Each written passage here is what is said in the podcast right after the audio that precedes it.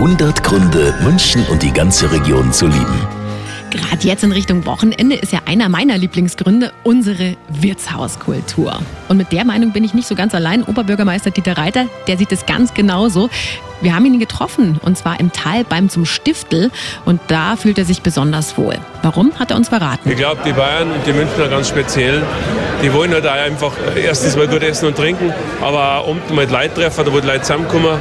Und das ist unser Begegnungszentrum in Bayern, in München. Nicht nur essen und trinken, sondern auch zusammensitzen und ratschen. Und Wirtshaus ist da, wo man den Bauch nicht einziehen muss. Das ist quasi der Sinnbildspruch. Wirtshaus ist da, wo man daheim ist, wo man sich nicht verstehen muss.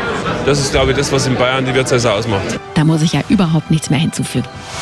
100 Gründe, München und die ganze Region zu lieben. Eine Liebeserklärung an die schönste Stadt und die schönste Region der Welt.